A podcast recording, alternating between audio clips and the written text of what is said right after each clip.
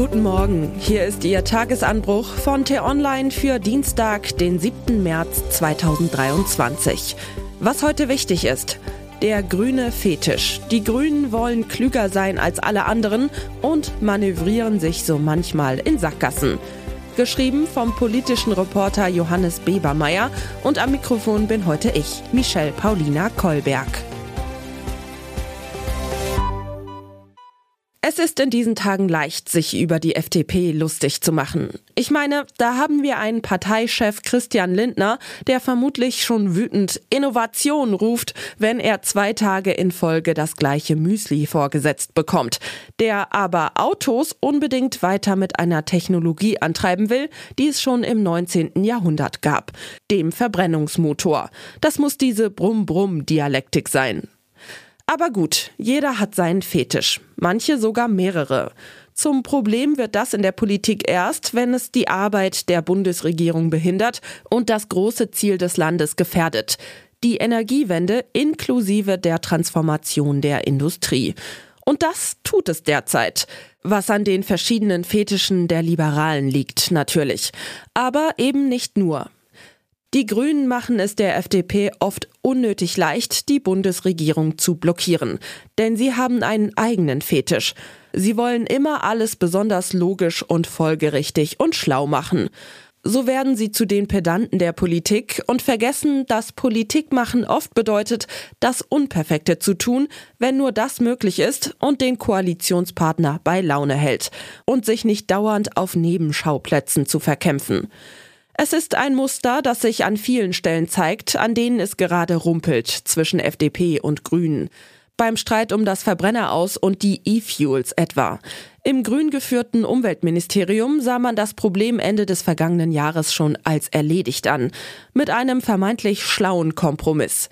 Der FDP zuliebe forderte die Bundesregierung die EU-Kommission damals auf, doch mal zu schauen, ob man nicht nach 2035 noch Autos zulassen könne, wenn sie sich ausschließlich mit E-Fuels betreiben lassen. Wird eh nichts draus, dachten und sagten die Grünen. Das faktische Aus für die Verbrenner komme. Allein schon, weil E-Fuels in PKWs um ein Vielfaches ineffizienter sind als Strom und sich Neuwagen mit E-Fuels-Verbrennern vermutlich gar nicht lohnen für Autobauer. Doch das Verkehrsministerium und die FDP hatten an den Prüfauftrag wenig überraschend andere Erwartungen, nämlich, dass es am Ende eine Ausnahme gibt.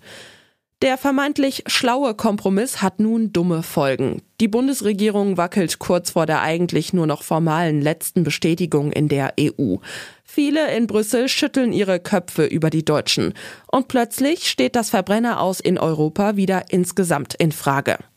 Ein Desaster mit Ansage, das hätte vermieden werden können. Ein ähnliches Muster wie beim Verbrenner aus zeigt sich beim Verbot neuer Gas- und Ölheizungen. Das Gesetz ist einer der entscheidenden Bausteine der Energiewende. Allein schon, weil bislang noch 80 Prozent der Wärme in Deutschland mit fossilen Energien erzeugt wird. Die Zeit drängt, wenn Deutschland rechtzeitig seine Klimaziele erreichen will, schlicht weil Heizungen jahrzehntelang halten.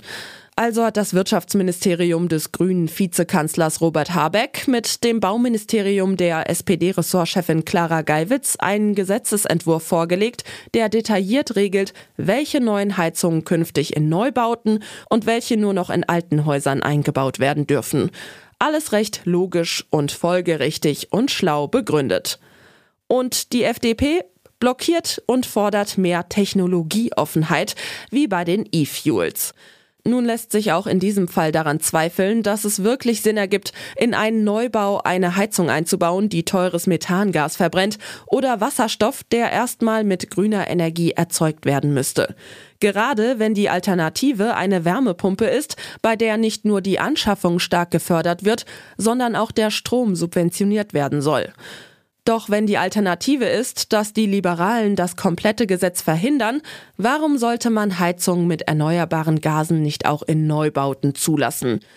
Wenn alles so läuft, wie Robert Habeck und die Grünen sich das vorstellen, wäre es eine Lösung, die ohnehin kaum genutzt würde. Die Menschen sind ja nicht dumm und werden in der Regel die günstigste Heizung kaufen. Aber es wäre immerhin eine Lösung, der sich auch die FDP nicht ernsthaft verschließen könnte. Politik kann eben manchmal auch bedeuten, folgenlosen Quatsch zu beschließen, um das Sinnvolle zu ermöglichen. Was heute wichtig ist. Bundeskanzler Olaf Scholz hat einen geschäftigen Tag.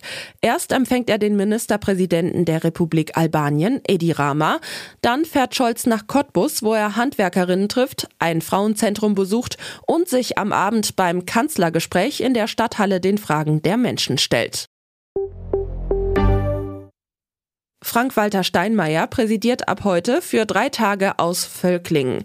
Es ist die sechste Auflage seiner Ortszeit Deutschland. Arbeitskampf im öffentlichen Dienst. Verdi hat unter anderem in Berlin, Sachsen, Baden-Württemberg und Hessen zu Warnstreiks aufgerufen. Das war der T-Online Tagesanbruch, produziert vom Podcast Radio Detektor FM. Hören Sie auch gern in den neuen T-Online Podcast Grünes Licht rein. Dort gibt es in 10 bis 15 Minuten einfache Tipps für einen nachhaltigeren Alltag. Vielen Dank fürs Zuhören und Tschüss.